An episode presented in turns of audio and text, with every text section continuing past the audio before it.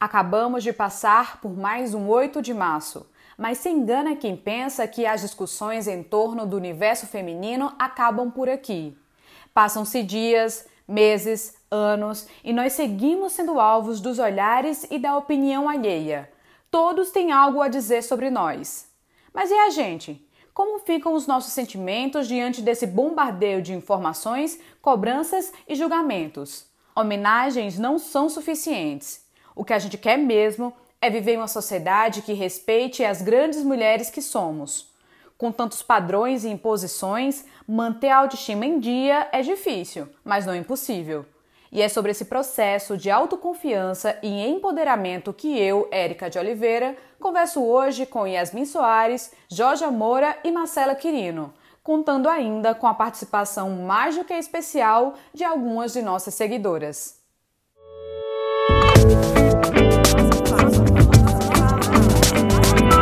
Nossa fala. Oi meninas, sejam bem-vindas ao podcast Nossa Fala, especial Dia da Mulher. Oi, oi Érica, oi, oi Jorge, oi Yasmin. E aí, gente? Meninas, é uma honra estar recebendo vocês aqui. Eu acho que esse podcast é o mais estrelado de falantes da história. Hoje, todas as participantes desse podcast são falantes. Vocês com certeza já conhecem muito bem Jorge, já conhecem também muito bem Yasmin. Estão sempre aqui nos nossos podcasts, nos nossos textos, vídeos. E meninas, eu queria começar esse assunto, que é um assunto assim, pesadão, né? Não é uma coisa simples da gente lidar, da gente conversar. E eu acho que dentro desse contexto, desse momento que a gente está vivendo, né? Tipo, não tem nem o que falar, né, dessa pandemia e tal. Eu queria saber, como é que anda a autoestima de vocês? Ai, amiga, a minha tá aquela coisa, né? Altos e baixos sempre. Tipo, um dia de cada vez, mas um dia completamente diferente do outro. Tem dia que a gente acorda ótima, né? Se sentindo maravilhosa, se sentindo confiante. E tem dia que não, você já acorda destruída, é, se sentindo péssima. Mas quando a gente definiu que esse seria o tema é, desse episódio, veio logo na minha cabeça uma, vez, uma conversa que eu tive com a minha terapeuta, com a minha psicóloga, sobre esse assunto. E ela falou uma coisa curiosa que eu nunca mais esqueci, nunca mais parei de pensar. Que a autoestima, é, como o próprio nome já diz, né, o auto, é a valorização que a gente dá para a gente mesmo. Mas por que que quando a gente pensa em autoestima, a gente logo pensa nos outros, né? A gente pensa no que é que as pessoas estão olhando para a gente, estão falando da gente, estão achando da gente. Então eu sempre fico muito nesse dilema, assim, de tipo, eu sei que a, a, minha autoestima quem tem que definir sou eu, né? Mas nesses dias que eu falo que eu me, me acordo meio, meio abalada, meio para baixo, meio destruída, é, são dias em que eu estou muito preocupada com o que as pessoas vão achar do meu trabalho, da minha imagem.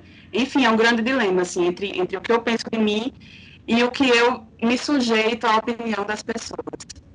E você, Jorge, como Nossa, é que tá a coisa eu... por aí? Ai, amiga, é, é, é babado, assim, é, que, é muito que a Marcela falou. Eu também me pego muito pensando, às vezes, quando acordo, de o que é que as pessoas vão pensar, sabe? Tipo, assim que eu acordo, eu já penso que eu tenho que estar tá bonita, ou eu tenho que estar tá bem, né? Eu tenho que estar tá bem, eu tenho que estar sorridente, eu não, também não posso estar mal, porque a gente também é julgada quando a gente tá mal, né? Quando a gente tá triste, quando a gente, enfim tá naquela vibezinha de quer ficar na cama um pouquinho e a gente também é julgada por isso. E eu, eu tava falando antes, né, com vocês que ultimamente eu tenho sentido umas disforias comigo, assim, e minhas, assim, muito relacionada a meus pelos, ao meu corpo. E eu sei que isso é, um, é muito mais uma questão de como eu me expresso em sociedade, né? Porque é muito mais sobre o outro do que a mim mesmo. Essa preocupação de, ah, os meus pelos estão evidentes, ou será que eu não tô tão feminina, entre aspas? Será que estou, estou passando uma imagem de que eu sou uma pessoa estranha? Isso tudo vem na minha cabeça e isso mexe com a autoestima. Eu acho que é, é, é um. Nossa, é difícil trabalhar isso. E você, Yasmin? Então, meninas, é, a autoestima ela é uma coisa que é, em mim ela não só afeta a estética, vamos dizer assim, né? Eu estou bonita, como é que eu estou, enfim, ela, ela vai muito na minha intelectualidade, não, não, essa não é a palavra, mas no que eu posso fazer.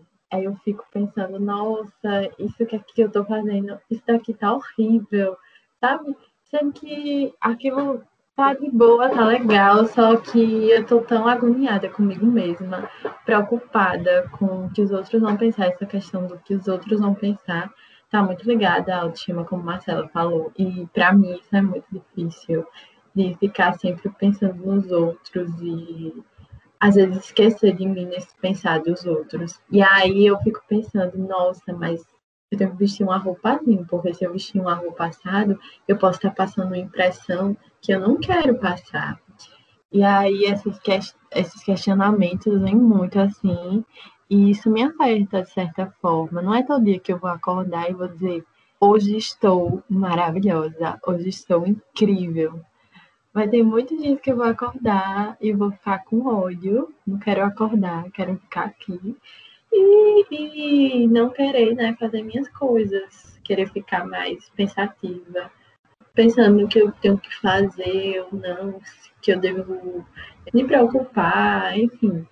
E aí mexe muito comigo nessa perspectiva, nessa perspectiva de trabalho, na perspectiva de, às vezes, criar um conteúdo e depois ficar pensando, ah, eu vou, não vou postar isso não, porque se eu postar isso, ninguém vai, vai gostar, ou ficar me auto-sabotando, sabe? Mas, ao mesmo tempo, eu percebo que isso não é sobre mim, especificamente, é muito mais sobre o que eu estou pensando, o que as pessoas estão pensando de mim, sabe? Aí, é por aí, por esse caminho.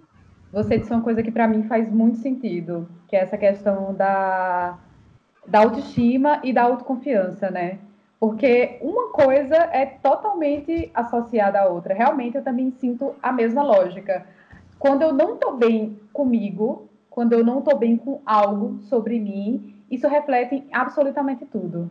Tudo na minha vida vai acabar é, girando em torno disso. Mas a partir do momento em que eu tomo posse né, sobre quem eu sou, sobre é, o que eu tenho a oferecer, sobre os meus defeitos, sobre absolutamente tudo. Eu também consigo refletir isso em todos os âmbitos da minha vida. É, é, é super interligado. E tem também a ver com a questão do, do empoderamento, né? Não tem como a gente é, dissociar tudo isso. E nem dissociar também do fato de que esse empoderamento envolve outras pessoas, outras mulheres. E pensando nisso, a gente convidou algumas ouvintes do podcast Nossa Fala, para também participar desse momento super especial, dessa data que é super importante da gente estar tá aqui debatendo e discutindo. E a gente vai ouvir agora a primeira participação, que é a participação da Melissa, que ela fala sobre essa questão do, da autoestima, do empoderamento, como ela se sente em relação a tudo isso. Vamos ouvir a Melissa. Eu me considero autoconfiante porque eu vim fortalecendo isso por anos, através de muita autoobservação, terapia e contando com feedback de pessoas que eu confio também, então eu consigo me sentir confiante diante de diversas situações, mas eu não sei se consigo me considerar uma mulher empoderada, porque eu enxergo o empoderamento muito atrelado ao empoderamento de outras mulheres, né, de mulheres de maneira geral, enquanto classe. Então, quem sabe se um dia eu puder sair de casa à noite, arranjar um relacionamento ou um emprego e não sentir medo de sofrer uma possível violência de gênero, eu consiga me sentir empoderada. Por enquanto, isso não é possível.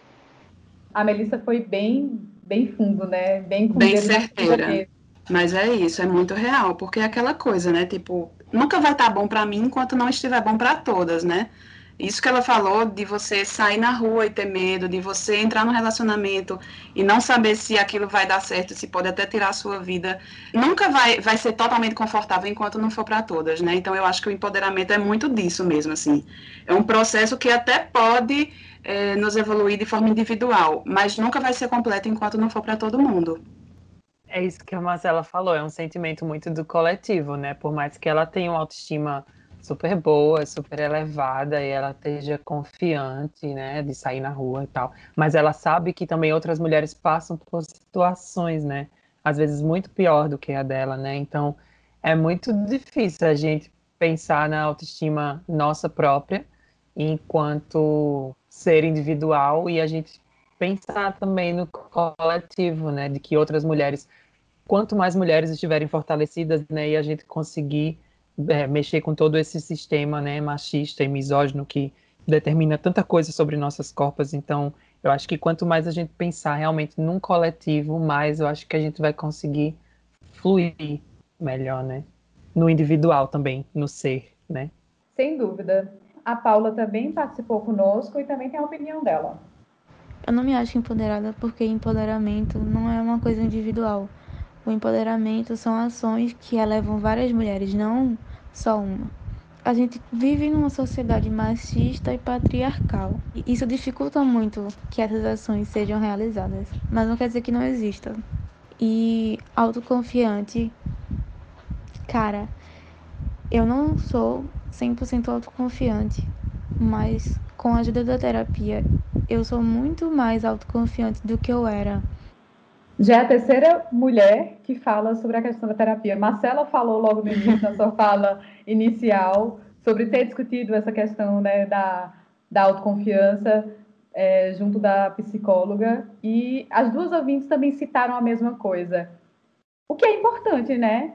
É, eu acho que a terapia ela, ela vem muito para ajudar isso, nesse sentido de autoconhecimento, né? De, de, de, se conhecer, de se fortalecer, né? De se entender, né? E, e além de você, eu acho que na real todo mundo precisa fazer terapia, né? Não só as mulheres.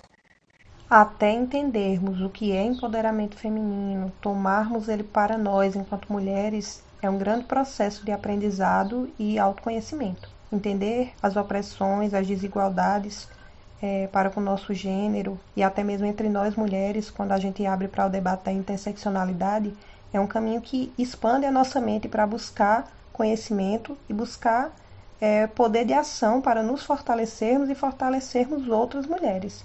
E foi conhecendo esse poder que eu fui trabalhando dentro de mim é, a minha autoconfiança. Né? Foi entendendo as questões que me rodeiam, que me abalam e descobrindo que eu posso aprender com elas, que isso é uma construção diária, que hoje me considero uma mulher autoconfiante, uma mulher empoderada.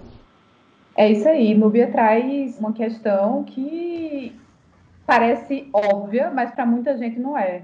Esse processo, ele vai ser individual para cada mulher, porque aí vai entrar em, em consideração, em relevância, a vivência dessa mulher, a classe social dessa mulher, a raça dessa mulher, é muito mais além. A forma como eu vivencio as opressões é diferente da forma que Jorge vivencia as opressões, é diferente da forma como Yasmin vivencia as opressões. Enfim, cada pessoa vai partir de um ponto né, de saída diferente. Então, se vai partir de um ponto de saída diferente, também a, a trajetória vai ser diferente, né? Pois é, é importante a gente pontuar esse, esse fato, porque somos diversas, somos múltiplas, e cada uma tem a sua trajetória, como você falou, né? Tem a sua estradinha. Eu gosto muito de trazer o exemplo do, do feminismo interseccional. São várias estradinhas que, que se cruzam, né? E nesse, nesse processo de cruzamento das estradinhas, cada mulher vai se construindo e se percebendo. E ela também falou da importância de buscar o conhecimento através de outras mulheres e a importância dessa rede de mulheres para estar tá se fortalecendo. E isso é de extrema importância, porque é através desse fortalecimento feminino que a gente vai é, aprendendo mais sobre as questões. Por exemplo, eu tenho muita coisa a aprender com, com Erika que eu não sei sobre a realidade dela, com Georgia, com Marcela, e tipo, é nessas trocas que a gente vai é, ficando mais forte e, e nos conhecendo melhor. E eu acho que isso torna o empoderamento mais possível, né? Por mais que seja uma coisa muito difícil, quando a gente passa a aprender com a realidade das outras, né? Eu acho que isso, isso fortalece tanto a gente, é, é tão, é tão engrandecedor que é inevitável você não, não não evoluir mesmo, não se empoderar, não se, não se, não, não desenvolver essa autoconfiança, né, em você e até admiração pela, por essas outras mulheres mesmo. É realmente uma grande rede que quando você consegue se apropriar e desenvolver isso em você, naturalmente vai, vai é, se abrindo para esse coletivo, né? É basicamente uma questão assim é, de inspiração e representatividade, né? A partir do momento que a gente vê uma mulher foda, uma mulher que, tipo, que tem uma trajetória bonita, uma mulher que, tipo, vivencia as dores, mas também consegue tirar dali as suas glórias. E você se vê representada é, naquilo de alguma maneira, você vê que aquilo é possível, né? E o fato do, de, de você abrir o diálogo também é importante. Você saber que tem pessoas que sentem as dores semelhantes à sua. Quantas vezes, né, gente, não acontece com a gente? A gente acha que a gente tem alguma insegurança, alguma alguma dor mesmo, algo que tipo que atinge a gente, que paralisa. E quando a gente partilha com alguém, a pessoa diz assim: "Nossa, eu passo pela mesma coisa". Você faz como assim? A gente acha, né, que vive isolada dentro de uma bolha de, de situações, quando na verdade não. Tem muita gente é, vivenciando coisas parecidas, coisas piores, né, tipo coisas mais leves, mas que de alguma forma acrescenta nessa nessa nossa descoberta. É, eu acho que é, é, muito sobre isso, sobre a troca, né? Quando eu compartilho minha vivência e a outra pessoa compartilha a vivência dela e a gente tem dores semelhantes, né? E dores diferentes também, dores distintas. Mas eu acho que é muito mais sobre a troca, né? Por exemplo, ultimamente eu, eu filmei, esse mês de janeiro agora eu filmei o, o meu primeiro curta e eu encontrei, assim, no, no filme eu conheci a preparadora de elenco, que era a Sofia William, que é uma atriz aqui, travesti, daqui de Recife, que eu não a conhecia. E eu sempre via a Sofia como artista, a performer, uma mulher forte, empoderada e super extrovertida. E a gente acabou que viajou para João Pessoa juntas para filmar o, o, filme. E a gente ficou num hotel juntas, isoladas, né, a semana inteira. E acabou que você vai trocando conexões com outra com outra pessoa, que por mais que também seja uma pessoa trans, mas tem uma vivência diferente, né? Ela veio da periferia, ela é uma mulher preta, então a, a, a troca que a gente teve foi muito bonita, e aí você acaba desmistificando a ideia da, da Sofia artista e, e a Sofia pessoa, a Sofia mulher, que, que sofre de dores semelhantes às minhas, mas também eu aprendi sobre as dores distintas dela, né? Eu acho que é, é muito, é, eu gosto muito dessa troca, assim, de, de entender que existe semelhança na, na, na outra, mas também existem as diferenças, e isso a gente aprende e a gente evolui junto com isso, sabe? É, é, nossa, é gostoso demais. Eu gosto bastante.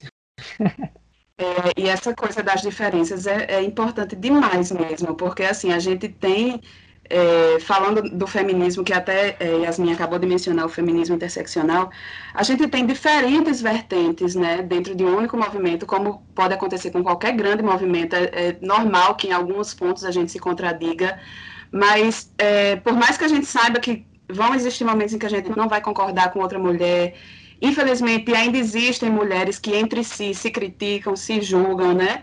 É importante trazer a diferença à tona, é justamente por isso, né? Para a gente olhar, para a gente ver que tem muitos pontos em que a gente converge, tem muitas coisas em que a gente tem em comum, tem muitas coisas em que a gente vai divergir e que isso é muito bonito também. Uma pode ensinar muito a outra, né? Então eu acho que é, é parar com essa coisa de falar o feminismo, não é o feminismo, são os feminismos, né? Não é o dia da mulher, é o dia das mulheres, tem muita diferença, tem muita riqueza envolvida. Pois é, e dentro dessa pluralidade de mulheres, a gente também não pode deixar de enxergar que, mesmo dentro, como a Marcela falou, ah, abriu-se o recorte sobre dentro do feminismo, vão existir diversas mulheres, mas também a gente tem que acabar de, com o mito, por exemplo, que os mesmos dilemas que eu vou enfrentar serão os mesmos dilemas que as outras mulheres vão enfrentar. Para cada mulher, é, para cada vivência, para cada né, essência de mulher, vão existir situações que vão atingir a sua autoestima, a sua autoconfiança, como é que vocês lidam? Assim, existe algum gatilho mais específico que acaba é, afetando a autoestima de vocês, ou alguma situação que deixa vocês insegura, ou há um padrão? Por exemplo, para mim, eu tenho desde muito tempo problema com acne. Uma coisa que para mim me deixa super insegura são é a questão das minhas manchas. Eu até esses dias eu estava conversando com Marcela, dizendo para ela que eu ainda não consegui chegar no padrão, tipo, na plenitude de sair tranquila, sem maquiagem, se eu sei que eu vou encontrar várias pessoas. Com vocês, como, como que é? Existem também esses gatilhos ou é algo que muda todos os dias? Uma situação vai afetar mais do que a outra? Olha, no meu caso, é, eu acho que por muito tempo esse gatilho foi, foi muito vinculado a essa questão física, né? Como é o teu caso, de uma coisa de pele. Por muito tempo eu, eu acho que eu carreguei esses gatilhos em relação ao corpo, né? Ao peso, é, enfim, ao meu, ao meu, ao meu estereótipo mesmo. Mas eu acho que hoje já isso já foi transferido para uma coisa mais intelectual, como, como Yasmin falou lá no começo da conversa. É, tipo, hoje eu, eu, não, eu já consegui desapegar dessa coisa de corpo, é tanto que, tipo, agora na pandemia eu engordei bastante. É, nunca fui magra, nunca fui, é, isso nunca fez parte do meu, do meu biotipo. Mas na pandemia eu engordei bastante, tipo, não estava nem aí, sabe? Ignorei total, desapeguei muito disso. Mas em relação ao, ao, meu intelecto, assim, ao que eu produzo, ao que eu escrevo, ao que as pessoas acham de mim, acham do que eu faço, isso é um gatilho, isso é uma coisa que vez ou outra me pega assim, Erika sabe mais do que ninguém, que tem tempos em que eu estou produzindo muito, escrevendo muito, e tem tempo que eu digo, não, não sou capaz de fazer uma legenda de Instagram. Então, às vezes, isso, isso se torna um gatilho para mim, assim, é, é, o que as pessoas vão falar do que eu produzo. Nossa, fa olha, falar disso para mim é falar de disforia, assim, porque é, é um padrão, assim, para mim sempre foi esse padrão, né, de ter eu como uma pessoa trans, eu tenho muitos problemas de entender sobre o que é meu corpo, né? Antes eu já, antes eu era bem pior, assim, de ter muitas disforias e, e, e realmente tentar rejeitar o meu corpo. E hoje eu abraço o meu corpo, sabe? Eu tento, tento, é uma relação de amor e ódio, né? Que a gente vai criando, assim. Eu tento é, entender que esse corpo não é um corpo errado, como algumas pessoas falam, né? Tipo, eu nasci no corpo errado. Não, eu não nasci num corpo errado. O meu corpo é esse, meu corpo é incrível. Só que existem coisas nele que eu posso modificar. Já que existe tecnologia para isso, eu posso modificar. E mesmo se eu não quisesse modificar, estava tudo bem também. Isso não vai me fazer menos mulher, né? Por exemplo, é, de remover os pelos, né? É, numa laser, por exemplo, ou de, de colocar ou não silicone. Né? Isso são questões que, como mulher trans, a gente se pega muito às vezes, porque é o que a sociedade também impõe. Ué, mas você é mulher, mas você não tem peito? Ué, mas você é mulher, mas você tem pelo nas pernas, você não se depila? Como assim? Né? Então, é, é muito louco, assim, são pequenos padrões que, que parece que vai, vai caminhando junto com você. E aos poucos é que você vai matando esses padrões e deixando ele de lado, sabe? O meu dilema agora são os pelos mas eu sei que eu tenho que trabalhar muito minha mente para tentar é, amar também eles, né? Mas essa relação também de como, como intelecto, assim, como artista, como de produzir mesmo conteúdo, né? Que a gente, todos nós aqui produzimos conteúdo. E existe essa, essa certa cobrança também de que o nosso conteúdo ele tem que estar tá sempre bom, tem que estar tá sempre perfeito. E eu acho que isso dá um gatilho também para a gente de ah, não, eu não estou fazendo algo bom aqui, sabe? Ah, não, eu não vou conseguir. Muitas vezes eu me pego assim, de estou escrevendo alguma coisa, eu digo, ah, eu não vou conseguir, não vou conseguir. É melhor parar, melhor desistir, é melhor fazer de outra forma. E é muito louco isso, porque a, eu acho que a sociedade de hoje coloca muito a posição da mulher como, além de, além de estar perfeita, que é algo que a gente está desconstruindo muito, né? é algo também do, do intelecto da mulher. A mulher tem que estar sempre, ela, ela tem que produzir, ela tem que sempre ter, ter voz, ela tem que sempre estar bem, né? E isso tem que transparecer em todas as suas redes sociais, seu trabalho, sua arte e tudo. É muito complicado isso, a gente é, tem que trabalhar muito bem a cabecinha, né, para não pirar. Engraçado que essa questão do tanto da questão estética como da questão intelectual, é seguir o mesmo padrão, de que você não está fazendo muitas vezes para você, você está fazendo para os outros, né? Então, assim, muitas coisas que a gente agrega para a gente como algo estético, que a gente considera o que vai fazer a gente feliz, na verdade, nem é o que vai fazer a gente feliz, é o que a sociedade coloca como o padrão, o perfeito ideal tanto da questão estética como também na profissional. Às vezes, o que você quer produzir, a sua arte, a sua escrita, deixa de ser uma escrita que é para você, para ser aquela que agrada o outro. É foda. Eu estava escutando vocês falarem, né? E também tem uma coisa assim, que para mim, que afeta muito, são é, relembrar situações. Tipo, a, é, tem um comentário que você escutou quando você era pequena Aí, tipo, uma pessoa nada a ver faz o mesmo comentário quando, tipo, agora. Aí, tipo, pra mim isso me afeta muito, porque, tipo, gera muito esses gatilhos de, tipo, voltar ao passado e relembrar tudo aquilo. Por exemplo, eu tenho problemas com meus pelos também. Já já falou, mas falo, falei que eu tenho uma taxa de hormônio masculino muito alta no meu corpo, então pelos, assim, eu tenho muito. E aí também eu tenho um problema, tipo, eu consigo pegar músculo muito rápido. E aí, é, para muitas pessoas, vem pensando, tá, tá é, ficando masculina ou com esse, com esse aspecto. E, tipo, para mim é um problema, porque, tipo, eu, eu estou aprendendo a, a amar tudo em mim, mas isso ainda é um problema, sabe? E, tipo, assim, é, situações nossa, essa semana eu tava me olhando no espelho e falando, meu Deus, meu cabelo tá horroroso, eu não aguento mais esse cabelo. Preciso fazer alguma coisa com esse cabelo. E tipo assim, e tipo assim, é, quantas vezes eu já, eu não já, tipo, passei por essa situação e, e fiquei de boa, mas tem dia que a gente olha assim e fala, não aguento, não aguento, isso daqui tá me agoniando de uma forma que eu preciso mudar urgente isso, que isso daqui tá me enchendo, né? E aí vocês falaram sobre a questão intelectual, tipo, que as pessoas nos subestimam muito.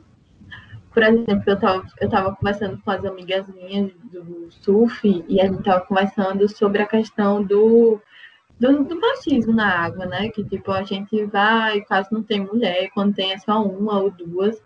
E aí, é, muitos, muitos homens se sentem na, na, na situação de querer tomar conta daquele ambiente, porque se sentem dono. E aí, é, a gente estava conversando sobre isso e sobre como é importante a gente, tipo, se impor, sabe? Mas às vezes a gente fica tão acanhada, com tanto medo, porque é tanto homem no, no mesmo ambiente, que a gente às vezes não faz nada. A nossa reação é o quê? Sair de perto, sabe? é, não enfrentar aquilo, porque a gente tem medo do, do, que possa acontecer com a gente. E aí essa questão da, da do que as pessoas nos fazem acreditar que a gente é, sendo que a gente é muito mais do que isso. Isso pega, me pega bastante também. Mas olha que doido que eu estava pensando aqui, é, enquanto Yasmin falava dessa questão do, da presença feminina no surf, né? E tem tantos outros ambientes que são predominantemente masculinos.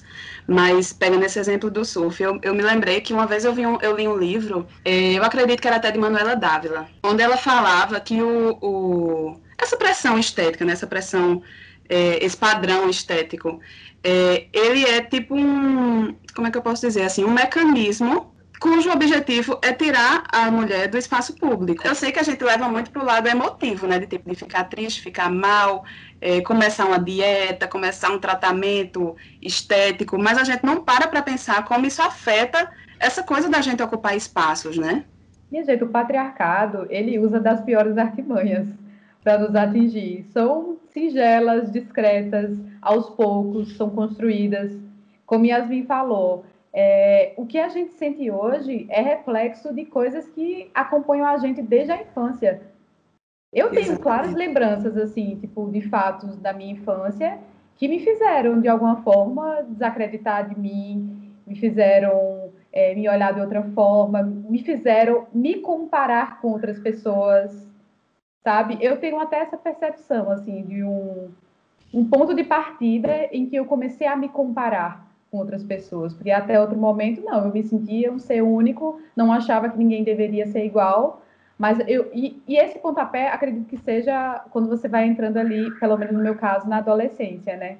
Então eu tenho essa essa essa clara noção e é o que vai sendo incutido na gente, vai sendo trabalhado, sem que a gente perceba, até o momento em que, graças a Deus, né, tipo, a gente tem um choque de realidade, a gente se informa, a gente né, se encontra com outras pessoas que nos trazem essa visão e essa percepção e a gente começa a tentar mudar. Mas muitas vezes já é a gente já adulta, né? Pelo menos no meu caso já foi já adulta, comecei a realmente refletir sobre essas coisas que, que me prendiam. E todos os dias, mesmo hoje, quase 30 anos, todos os dias eu acabo deixando de lado alguma coisa que, que, que me prendia E eu acho que é assim para o resto da vida. É a gente, tipo, super velhinha e se desprendendo de alguma coisa que, que realmente pesa né, no, no pé da gente.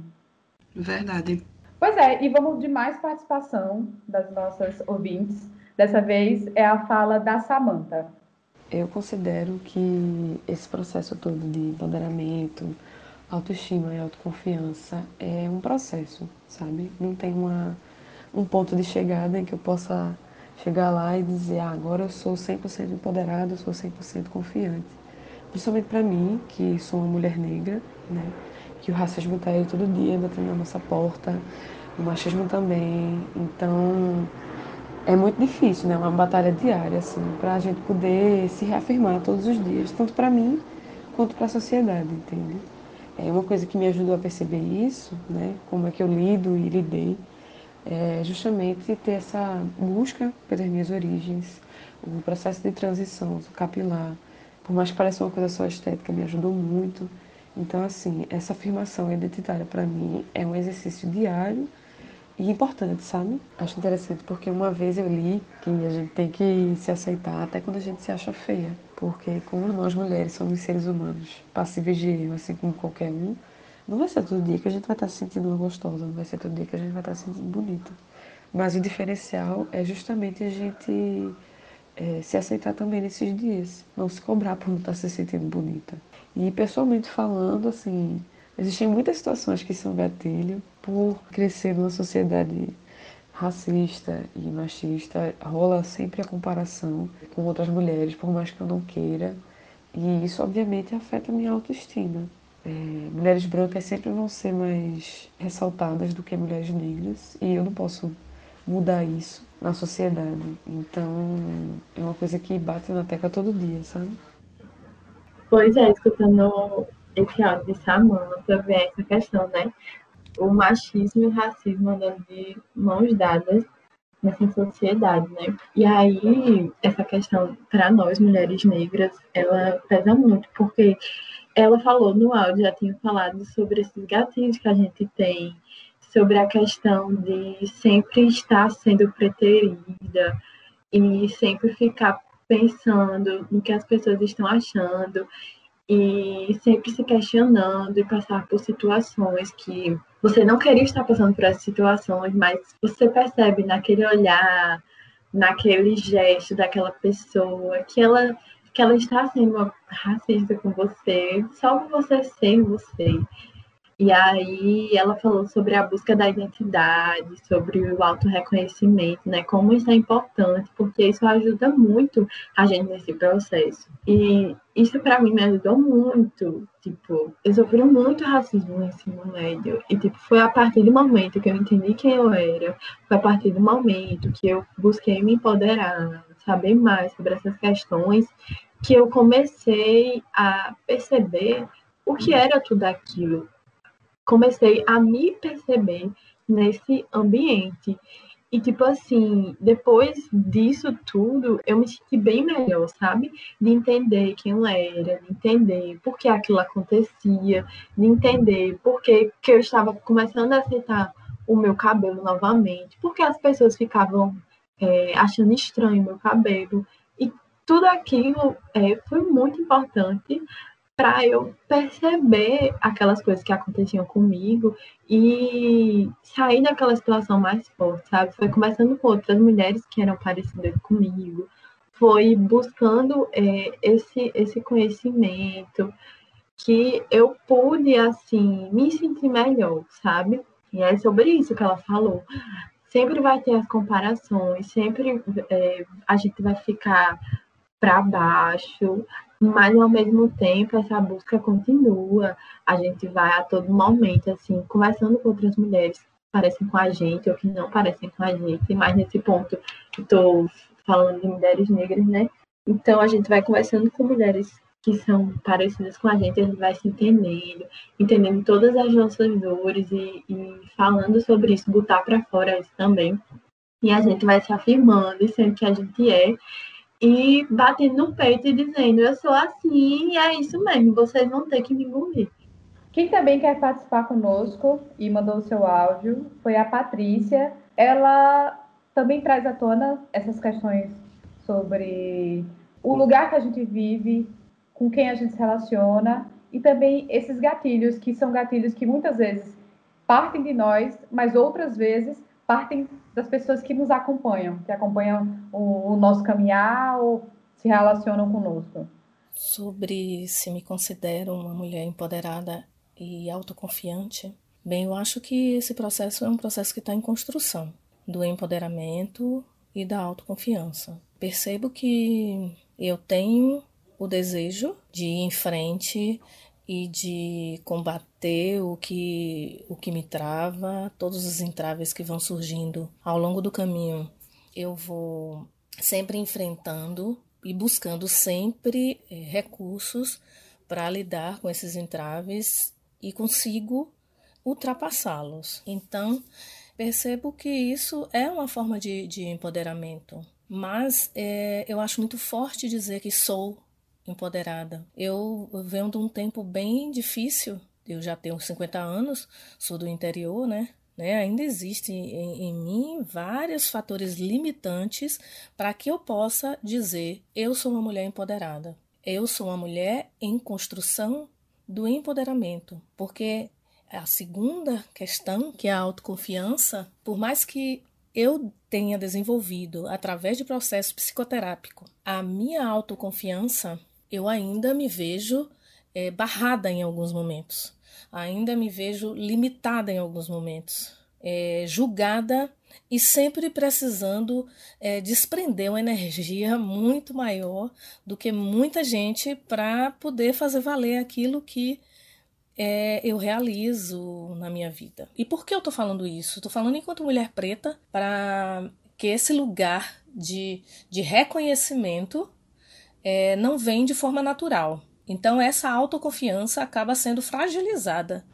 A Patrícia resume bem o que a gente vive todos os dias, né? O fato da gente ter que provar todos os dias que, que a gente é capaz.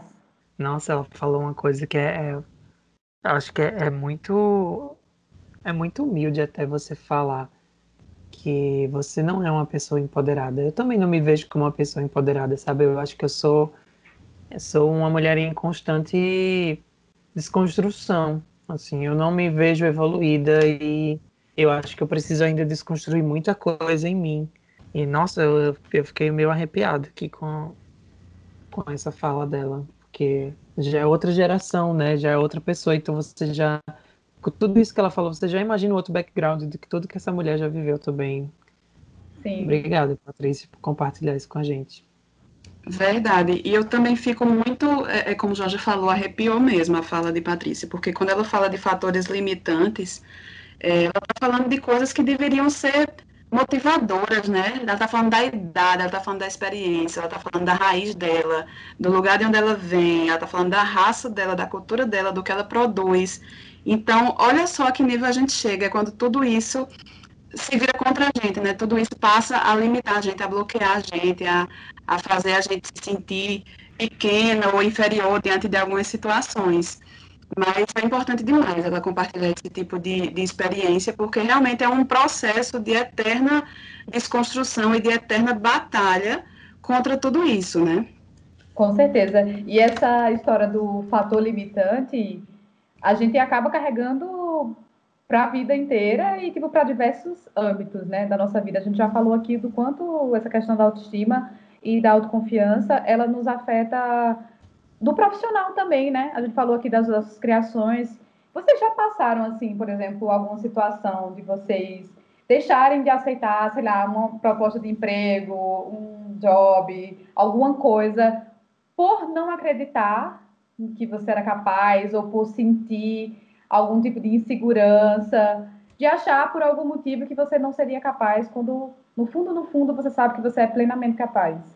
Olha, recusar trabalho, eu confesso que eu nunca recusei. Mas assim, eu já aceitei muita coisa com muito medo, com muita insegurança. E assim, me, me subestimando mesmo, sabe? Me achando totalmente incapaz. Mas o importante é que você pega esses desafios, agarra e no meio do caminho você vai vendo que, né, que você desenrola, que você tem talento para aquilo. Mas é, é, muito recorrente de eu aceitar algum tipo de trabalho sem acreditar em mim, sabe? E aí, aos pouquinhos, é que eu vou vendo que eu estava equivocada. Nossa, Marcela, eu entendo muito. Porque é assim, eu sempre fui a pessoa que topa o trabalho também. Ok, vamos ver o que é que é, que é esse job aqui e tal, me diga o que é que é que eu posso fazer, bababá. Só que, tipo, sempre nos bastidores da coisa, né? E aí, eis que, tipo, eu tô, tô agora na equipe do Molotov e aí colocaram, Jorge, você pode apresentar o Molotov dessa edição agora de janeiro, que passou agora. E eu fiquei tipo, que? Como assim eu apresentar? Eu sou muito tímida, né? Sou, eu sou muito tímida. Eu gravo as coisas assim, às vezes nos stories, no Instagram e tal. Eu, eu crio uma persona dentro de mim, né? É uma outra pessoa. Mas apresentar um festival era, nossa, era uma coisa que eu nunca imaginei que eu ia conseguir fazer. E acabou que eu fui e, e me joguei mas esse medo de que, ai, será que eu não sou capaz? Ou será que as pessoas vão olhar assim e dizer, hum, o que é que essa daí tá fazendo, apresentando isso aí, sai daí, doida, não sei o quê. Sabe? Eu, isso, isso recorre muito na minha cabeça, assim. E eu acho que é, é uma armadilha muito grande que a gente cai, né? Assim, de começar a pensar nisso já vai pensando outras coisas piores também. Pois é, pegando o gancho de vocês, falando aqui que eu também até às vezes eu falo, ah, eu sei sim fazer isso. Aí depois eu, YouTube, como fazer tal coisa. Porque, minha gente, eu sou esse tipo de pessoa também que agarra todas as oportunidades que vê pela frente, como um desafio, como Marcela falou. Tipo, se tem uma coisa assim que eu não sei fazer, eu vou aprender. Eu digo que sei, vou aprender. E, e quando for o prazo de entrega, eu entrego com aquela coisa feita, mas tipo assim, eu vou me desafiar a fazer isso. Eu acho que isso tem muito a ver com a minha criação também, que os meus pais me incentivaram muito a, tipo, a correr muito atrás das coisas. Mas assim, eu nunca deixei. A, a, a pessoa fica com aquela coisa, né? Aquele pé atrás, aquela. Meu, aquela coisa, meu Deus do céu, como é que eu vou fazer isso? Pra que eu fui me meter nessa situação? Mas aí, tipo, sempre eu acabo correndo atrás e dando certo. E se não der certo, não deu. Mas, se não der, assim, faz parte do processo também, né, gente? Vamos aceitar tudo que acontece. Exatamente. Ah, aí já é outro processo de terapia para aceitar, né? O resultado. pois é. Mas eu acho, eu também, eu também sou esse tipo de pessoa. Eu, eu sou igualzinha Yasmin. Mesmo se eu não souber fazer, eu vou topar fazer, porque eu sou também topa tudo e vou entregar. Agora sim, entrego ainda dentro daquela situação, né? Tipo, super insegura. Às vezes até desconfio, tipo, quando a pessoa elogia, sabe? Tipo, ai, não, ficou eu sério, ficou muito bom. Eu vou bem nessa onda, sabe? E vamos de mais participação dos nossos ouvintes. Agora é a vez da Ana Lu. Olá, meu nome é Ana Lu, sou de São Paulo, tenho 36 anos e vim aqui hoje no Nossa Fala falar um pouco de como a pressão social interfere na autoestima feminina. Bom, na minha opinião, é, a pressão social interfere 100%, porque durante o decorrer do dia, por exemplo, a gente é bombardeado 100% por um padrão de beleza, às vezes inatingível, é, principalmente em redes sociais, também pela sua família, também pelas pessoas do seu trabalho, uma cobrança de que aquele é o padrão que todos nós é, devemos seguir. E às vezes é, é uma coisa assim que nem é acessível. São corpos perfeitos, magros, é, sem zero defeitos, coisas assim que às vezes é inatingível você conseguir chegar e, e cumprir esse padrão que é imposto. Pegando o embalo, agora é a vez da Milena também participar conosco. A maioria de nós, mulheres, já fizemos algo que não queríamos fazer, ou já deixamos de fazer algo que queríamos muito, por nos sentirmos pressionadas. Já enxergamos coisas que antes não nos incomodavam, mas a pressão nos fez criar defeitos. Também já fomos julgadas por nossas escolhas, já fomos silenciadas e violadas. A pressão social faz com que a gente viva buscando ser a mulher ideal.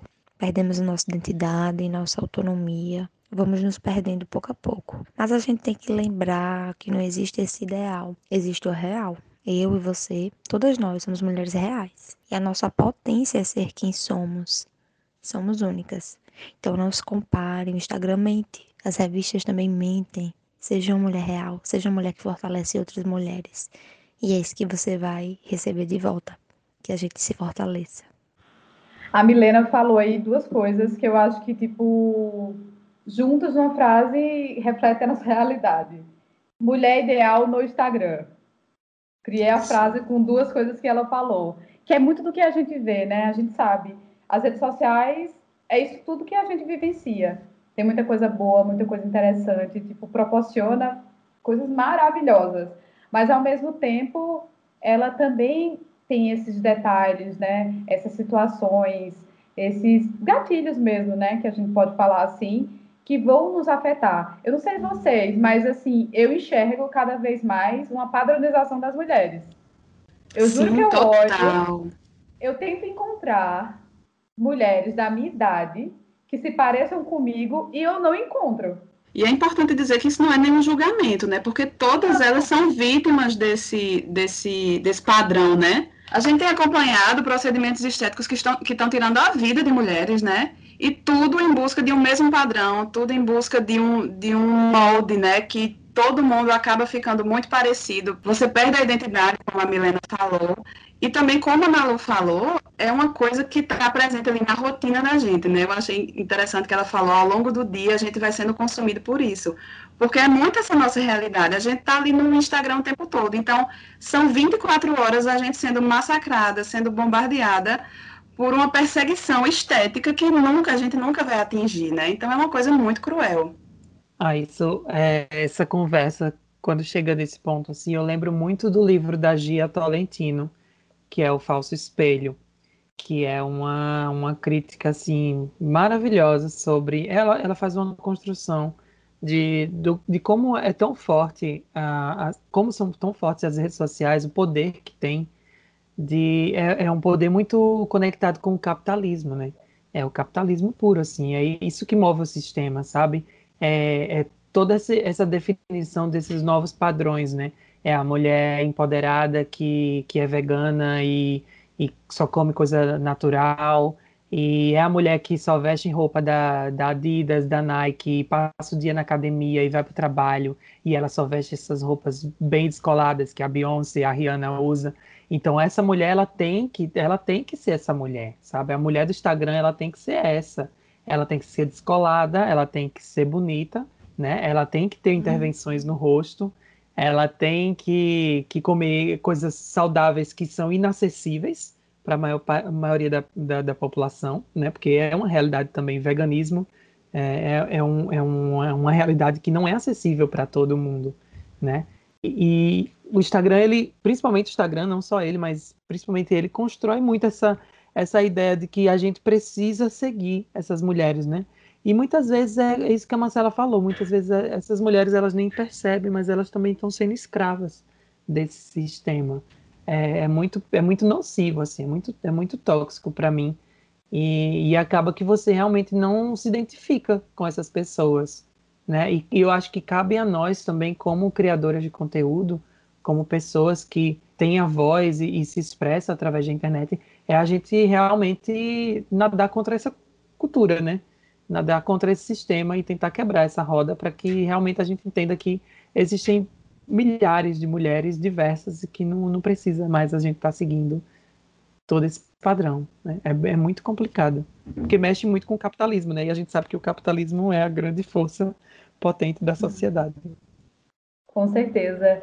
E elas são tão vítimas que eu queria até trazer um, um exemplo.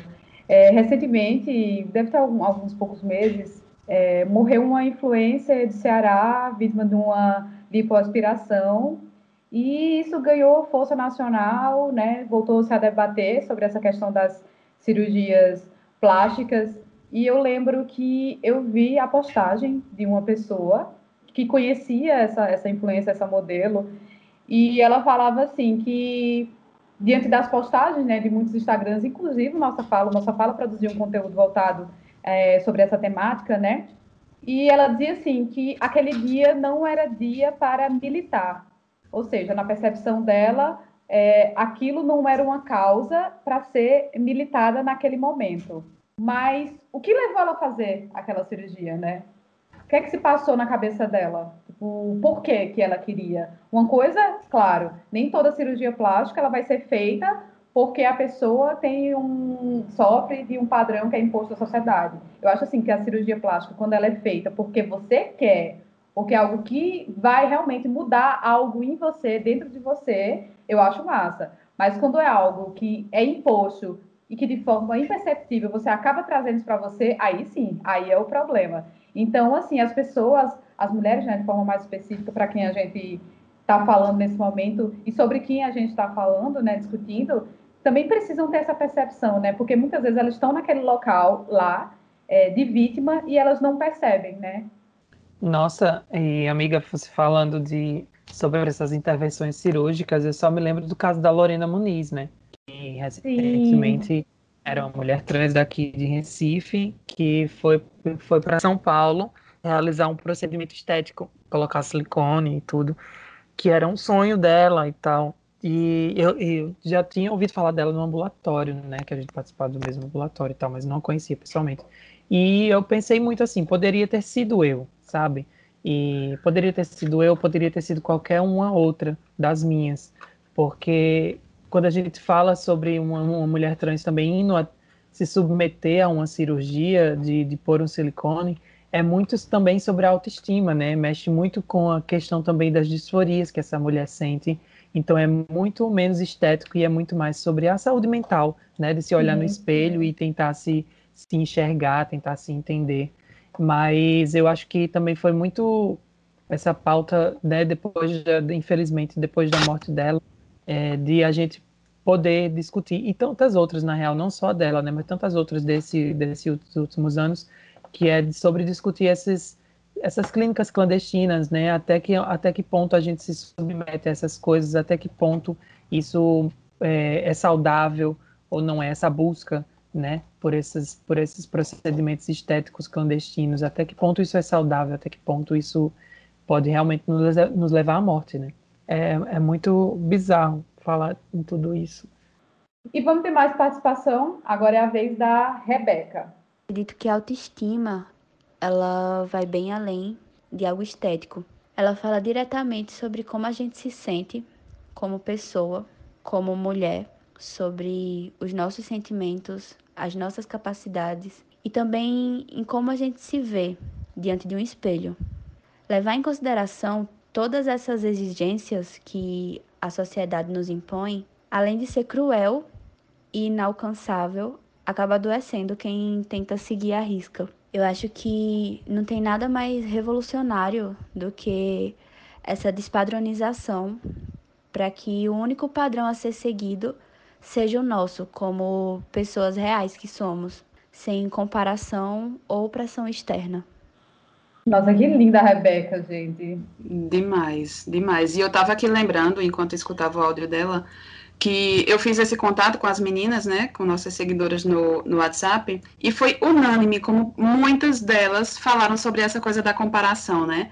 Como a gente está sempre caindo nessa cilada de se comparar, ou é a gente que se compara, ou são as pessoas que vão vir comparar a gente, né? Ou, ou em termos de em termos de, de, beleza física, ou em termos de inteligência, ou em termos de, de capacidades, né? Muitas falaram basicamente a mesma coisa. A gente até tem que fazer uma ediçãozinha, cortar, diminuir um pouco os áudios, mas muitas delas bateram nessa tecla. Então é muito real, né? Como essa coisa do, da comparação afeta a gente.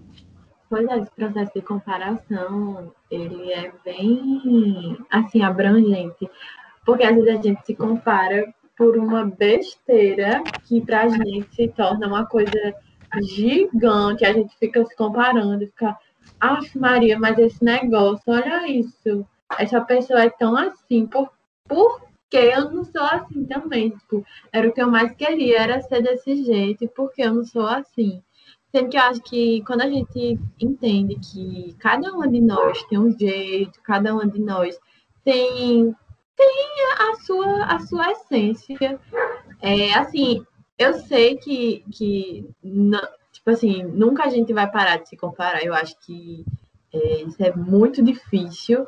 Mas a partir do momento que a gente começa a se amar mais, a se olhar mais, a, a perceber que, tipo assim, eu sou desse jeito, essa pessoa é desse outro, nunca vai ter como é a gente ser Não, como é que eu vou me comparar com essa pessoa se ela é totalmente diferente de mim? Se ela tem é, uma, uma, por exemplo, uma classe, uma classe social diferente de mim, se ela é uma pessoa branca, por exemplo, se ela é uma pessoa gorda ou magra, enfim. Então, tipo, não tem como me comparar com a pessoa se só existe, por exemplo, só existe uma Yasmin no mundo. Se só existe um Yasmin com todos os meus gostos, com todos os, os meus defeitos, com todas as minhas qualidades. Por que eu vou ficar me comparando com outra pessoa? Mas ao mesmo tempo, isso é muito difícil você não se comparar. Eu acho assim, é como você disse, é impossível. Você pode até ter momentos em que você não se compara, mas eu acho que realmente é impossível. E é aquele velho clichê, minha gente, o diferente é lindo. Se a gente for partir desse pressuposto de que cada beleza é única, cada pele é, é, linda do seu jeito, cada cabelo é lindo do seu jeito. Não tem isso, né? De cabelo feio, de pele feia, de corpo feio. Cada um tem a sua beleza. É isso que a gente tem que entender, né? Essa beleza múltipla. Ah, eu vou confessar uma coisa aqui agora. Vai ficar registrado. Confessa, amiga. Vai, fala. É, ok, eu, eu, todo mundo me vê assim e tal, tipo, discutindo certas coisas, desconstruir e tal. Mas isso que Yasmin falou é tipo, gente, isso acontece muito. Por mais que eu diga assim, não, as mulheres, tipo, são. Cada uma tem sua particularidade, não sei o que e tal. Mas, por exemplo, uma pessoa que é referência para mim, assim, de tudo, né, no geral, é a Marimun. E a Marimun, ultimamente, ela ela postou umas fotos falando sobre a acne que ela tem, o problema de acne que ela tem, o problema hormonal e tal. E eu, tipo, foi a primeira vez que ela falou abertamente sobre isso. Eu fiz, gente, eu, tipo, eu tenho problema de acne. Se a Marimun tem problema de acne, por que, que eu vou ficar chorando com as minhas manchas no meu rosto, sabe? Tipo, você acaba que se compara também, mas no sentido bom, assim, de entender Sim. que o outro também não é perfeito sabe? E, ai, enfim, contei para o mundo. É muito massa a gente falar sobre essas coisas, né? Essas, essas questões e abrir espaço para esse tipo de debate, porque é um debate de todas, né? E a gente se sentir representada, a gente dividir isso, é lindo. É muito disso, sabe? De você se enxergar no que muita gente chama de defeito, né? Se enxergar em defeitos de outras pessoas e ver que você não está sozinha. Pois é, vamos escutar agora a participação da Isabela. Numa sociedade patriarcal, é importante entendermos que nós somos colocadas e pressionadas para atuarmos em funções específicas em sociedade, como atividades domésticas, maternidade, cuidado com a família, a heteronormatividade e, ao mesmo tempo, atender os padrões de belezas impostos a nós. Tudo isso é imputado em nosso consciente como correto desde a nossa infância. E ir contra esses padrões é um desafio a falta de autoestima, a dificuldade de aceitação do corpo e acharmos que somos sempre impostoras de nossas capacidades são reflexos da pressão social sobre nós. Pois é, enfim, apareceu aí a palavra impostora, né? O que nós somos dia sim, pelo menos eu, dia sim, dia não. É uma, é uma cilada que a gente vai se pegando todos os dias, né? Essa impostora, ela vive muito na gente, assim. E eu sei que, tipo, para mim é, é, é, uma vivência completamente diferente de vocês, né? Que tipo, são, são mulheres cis, que é esse, esse padrão ele já é imposto desde que é criança, né? Mas aí, quando eu, eu como mulher trans, eu me coloco, eu me entendo como mulher no mundo e eu percebo que existe sim um padrão na sociedade de como que a mulher deve se comportar, como que a mulher deve ser, o que é que ela precisa fazer. Se for mulher tem que ser submissa, tem que ser, é, tem que cuidar da casa, né? E, e essas coisas elas, elas chegam para mim também, chegam para mim como corpo trans. E é muito bizarro porque você para para entender do nada, você chega, você cresce e você diz, ué, mas é isso que é ser mulher? Não, o que é ser mulher é o que eu achava que era que tinha que ser mulher, da minha concepção, né? Então, essa coisa de o que é ser mulher, né? Que a sociedade impõe para a gente e o que é que a gente precisa é, quebrar, né? Para a gente realmente dizer assim, não, isso, isso aqui é ser mulher. Eu sou muito mais do que isso, entendeu? Eu posso cuidar da casa, mas eu sei fazer muito mais. Ou eu também não posso cuidar da casa, eu não sou obrigada a saber cozinhar e também eu, eu continuo sendo mulher e tá tudo bem, tá? E você cala a boquinha aí, sabe? Então eu acho que tem tem que ser muito nesse, nesse tipo de, de pensamento, assim. é você decidir qual mulher você quer ser, né? Tipo, é seu direito decidir. Exato, a gente é livre, né? A gente é muito livre para ser o que a gente quiser ser, gente. Nossa. Tem uma fala de Vikings que é maravilhosa, que a gente, se as mulheres se juntassem, elas dominariam o mundo. E se a gente se entendesse que a gente é livre e a gente se juntasse, realmente, nós a gente poderia quebrar muita coisa. Mas o problema é essa peste dessa impostora que está sempre ali com a gente. E ainda dentro desse, dessa coisa de, de cuidar do lar, de saber cozinhar, é, uma, é um assunto que é muito recorrente entre mim e Érica, né? Que eu sempre comento com ela que eu sou péssima na cozinha e que sempre existiu essa cobrança, né? Assim, inclusive quando eu fui casar, eu já casei assim pensando, meu Deus, que esposa péssima eu vou ser. Olha que ideia absurda, né? Passou pela minha cabeça, assim, de questionar é, que tipo de vida a gente teria dois, como se isso dependesse do, da, da comida que eu ia fazer ou que eu ia deixar de fazer. E eu até uma vez escrevi um texto sobre isso para nossa fala, onde eu comento o seguinte: é, ok, eu não sei cozinhar e eu me viro como eu posso, mas quando é uma mulher que sabe cozinhar, a pessoa olha para ela e diz: hum, já dá para casar. Ninguém olha para ela e diz: ah, já dá para abrir um restaurante, já dá para ser chefe de cozinha, né? Pode fazer um curso de gastronomia. Ninguém pensa no lado evolutivo e profissional, pensa no lado da subordinação, do trabalho reprodutivo, né? Desse trabalho mais voltado para casa, né? Para o lar, para a família, como Isabela falou. Pois é, eu arengo muito com essa minha postura o tempo todinho, eu e ela, traçando uma batalha, porque às vezes ela me deixa muito mal e aí me cobrando de você precisa ser assim, você não pode agir desse jeito, agir de, de outra forma. Marcela falou um negócio de cozinhar.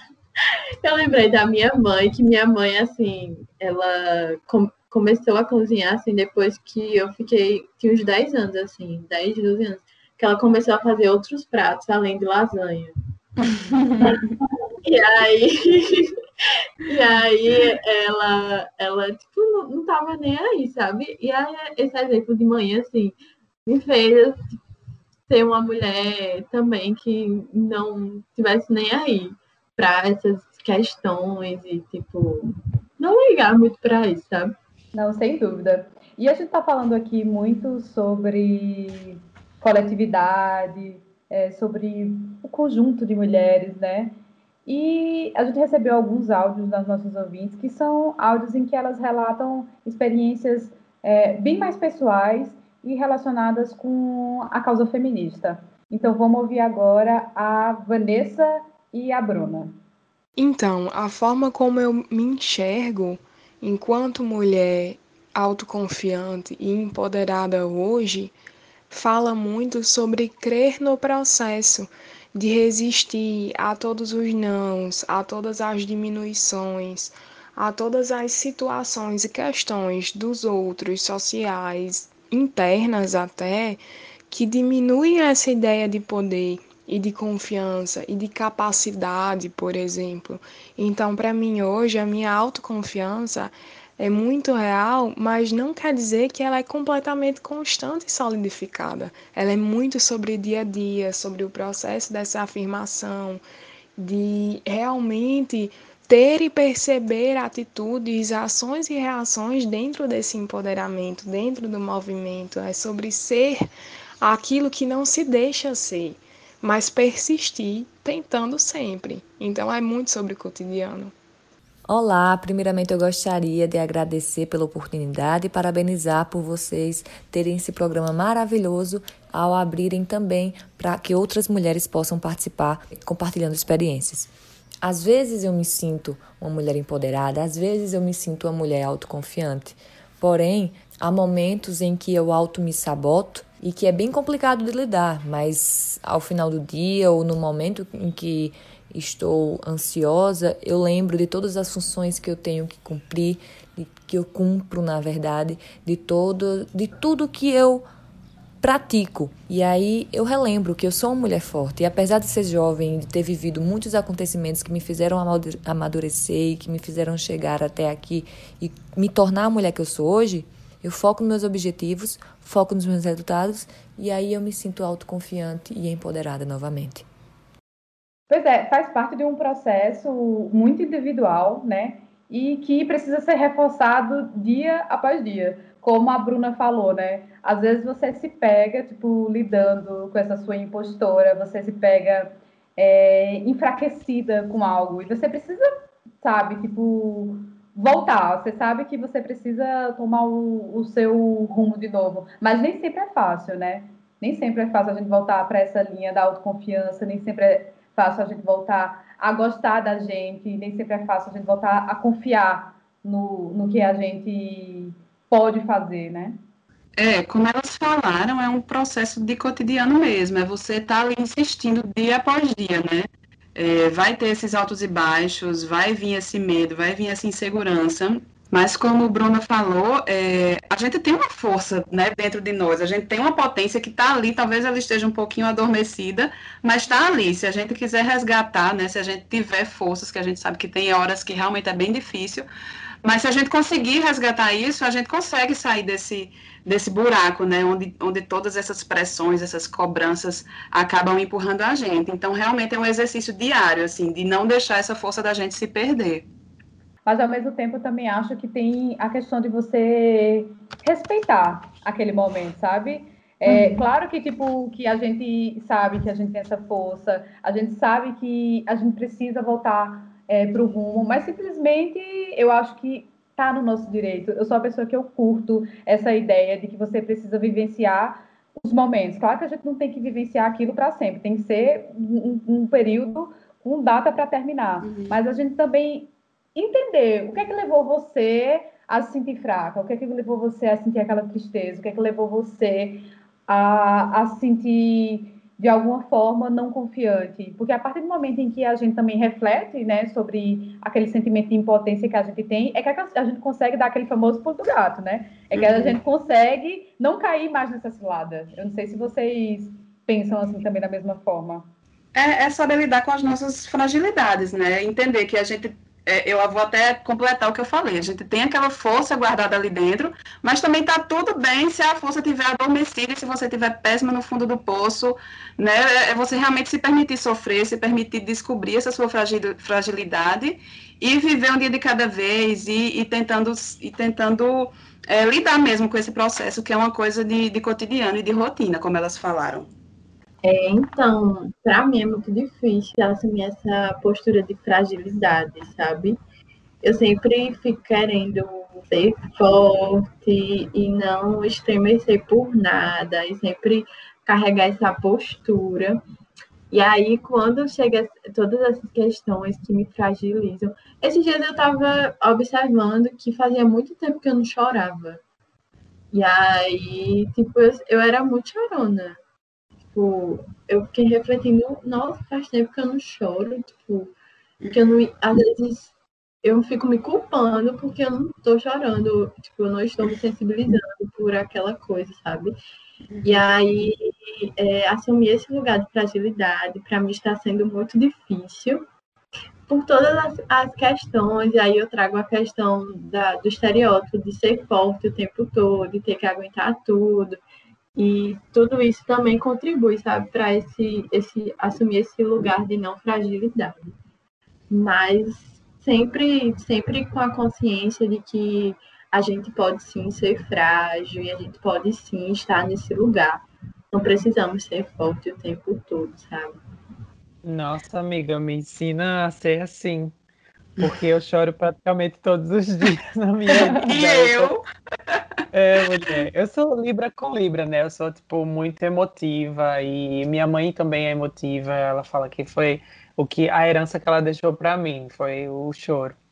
E eu, às vezes, eu, eu não, tipo, eu não gosto da fragilidade, óbvio, porque é, é algo ruim, assim, para mim, mas eu gosto da, dessa coisa que a Erika falou, dessa certa melancolia, entre aspas, de você curtir aquilo e tentar entender por que, que você tá assim, o que é que te.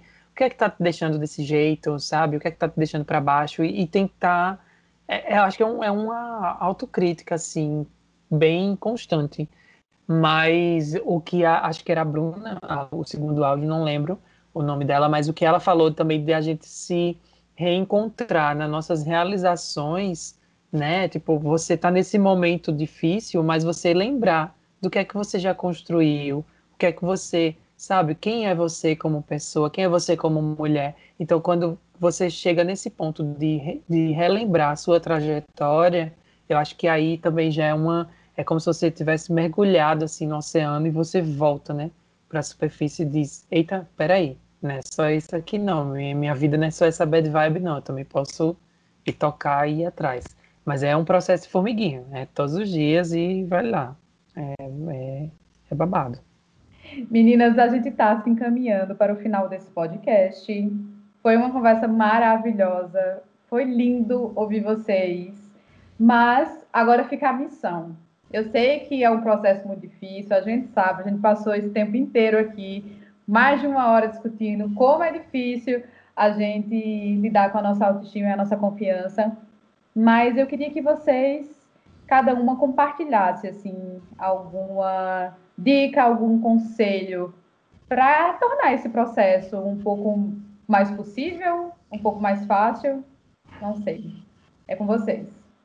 Olha, o meu conselho é uma coisa que eu, inclusive, fico mentalizando e fico sempre me lembrando da importância disso, que é o poder da coletividade, né? Da gente estar aberta para o diálogo, aberta para olhar para outras mulheres e não só para a gente, né? Por mais que a autoestima seja um processo muito pessoal, muito individual, é aquilo que a gente falou no início, de você caminhar ao lado de outras mulheres, de você falar junto de outras mulheres, de você escutar o que elas estão dizendo, de você observar o que elas estão vivendo, porque você vai encontrar muita coisa em comum e isso vai te acolher muito, e você vai encontrar muita coisa diferente e isso vai te ensinar muito. Então, assim, não tem como ser ruim não tem um lado negativo na coletividade, ela, ela só vai engrandecer e só vai contribuir para esse processo de confiança, de autoestima e de empoderamento.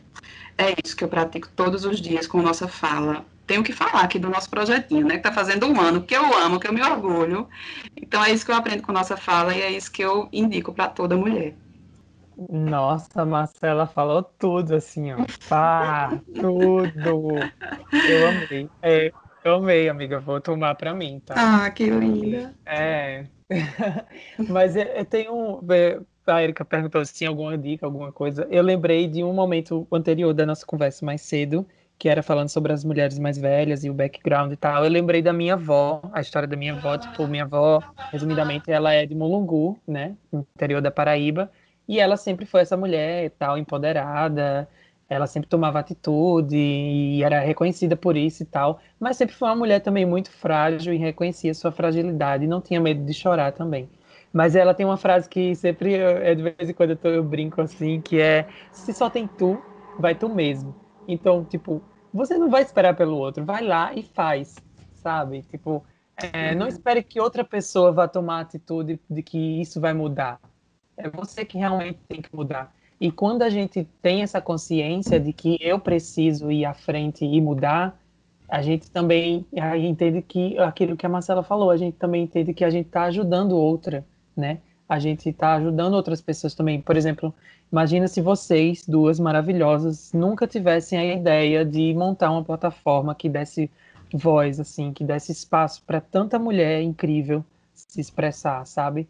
Então, o que é que seria do mundo sem nossa fala, sabe? Assim, olha, olha Ai, coisa. isso é horrível. Pronto, a gente agora vai chorar. Não, mas é, mas é verdade, porque é de uma potência muito grande, assim, é uma potência muito, sabe? Eu ia falar um palavrão aqui, mas eu não vou falar. Mas pode, é... pode. Ah, pode, né? É de uma potência é... foda pra foda. caralho. Exatamente.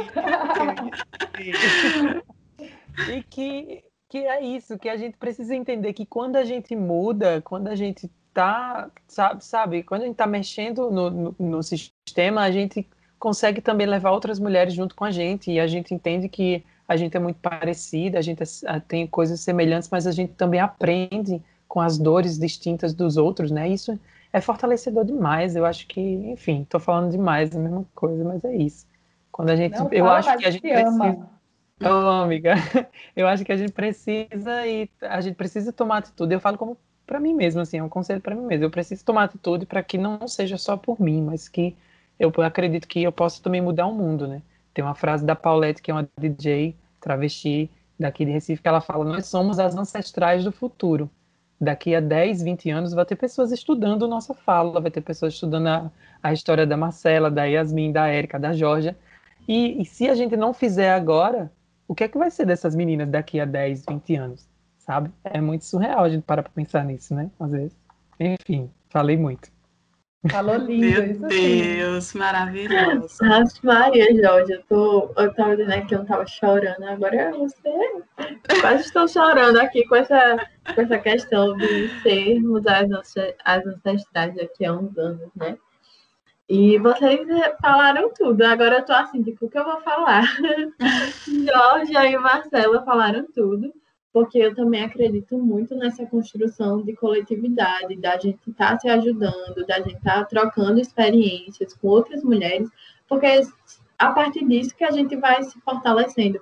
Não tem como eu me fortalecer sozinha. Não, não teria como nunca, nunca, nunca, nunca eu ser quem eu sou sem ter conversado, sem ter lido, sem ter escutado outras mulheres, sem ter interagido com outras mulheres.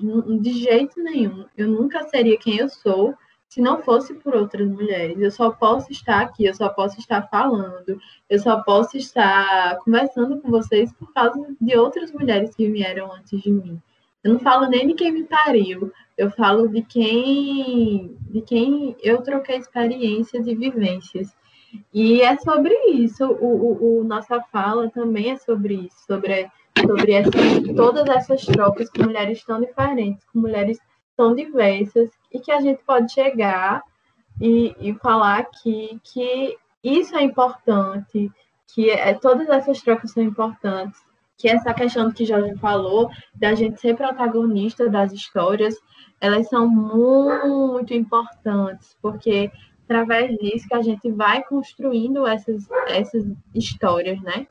E sendo quem a gente é. E, e outra dica que eu quero dar é que nunca deixe de ser quem você é, porque você é uma pessoa que só existe você no mundo como você, entendeu? Então você é única, você é maravilhosa, você merece tudo. Você, se você quiser, você consegue sim abraçar o mundo com a mão e com a perna, e você consegue tudo que você quiser. E é esse recado. Muito obrigada, gente, de verdade, por estar aqui nesse espaço com vocês, por fazer parte desse projeto tão maravilhoso que eu sinto tanto orgulho de participar.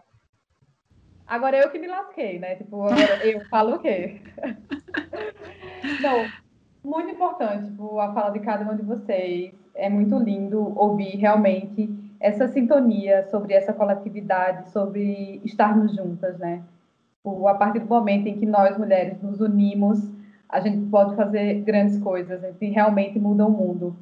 Mas a minha dica é mais voltada para a contramão do que a gente vive. Eu acho que hoje a gente é muito chamado a olhar para fora, sabe? Para olhar para as outras pessoas, para se comparar, como a gente falou durante vários momentos desse podcast. Então, a minha dica é você olhar para si, é você conversar com você mesma, é você entender o, o que é que você quer de você, sabe? O que é que você espera de você, como que você se ama, qual é a forma de você se amar. Então, quando você conversa com você mesmo e você tem essa compreensão do que é que vem de dentro mesmo, você vai entender que a autoconfiança, a autoestima, ela depende só de você. Só de você, só de você realmente entender o que é que lhe faz feliz, o que para você é importante. E o resto é tacar o foda-se, né? Tipo, o foda-se e bora ser feliz. E para finalizar o nosso podcast, tem também dica da nossa ouvinte, que é inclusive minha xará. Então vamos ouvir agora a participação da Érica. O que eu diria para essas mulheres inseguras eh, não seria nenhum conselho, talvez sim uma dica. Então, que elas acordassem de manhã, se olhassem no espelho e diria como se fosse um mantra diário, se olhando profundamente, dizendo: Eu sou uma mulher livre, livre de preconceitos, eu sou uma mulher linda, eu sou uma mulher forte. Sim, Sou uma fortaleza e carrego dentro dessa minha fortaleza todos os meus mistérios. Sou bacana suficiente para sair desses padrões, porque eu sou liberta de tudo isso. Ai, gente, me arrepiei inteira! Meu Deus! Muito maravilhosa. Melhor forma de encerrar esse episódio, gente. Muito inspiradora. Com certeza. Meninas, feliz dia da mulher, feliz dia de todos os dias que são nossos. Feliz um ano do Nossa Fala! Sim! A gente está comemorando da melhor forma possível. A gente queria muito que tivesse todo mundo aqui, né, nesse episódio, mas ia ser aquela confusão. Então, eu acho que aqui a gente está representando bem nosso time de falantes, que é super diversos, né, super mulheres super maravilhosas, empoderadas, autoconfiantes. Então, bom demais estar com vocês, comemorando e espalhando nessa nossa mensagem, essas nossas ideias. É isso, um beijo, meninas, e até a próxima. Tchau, gente. Tchau.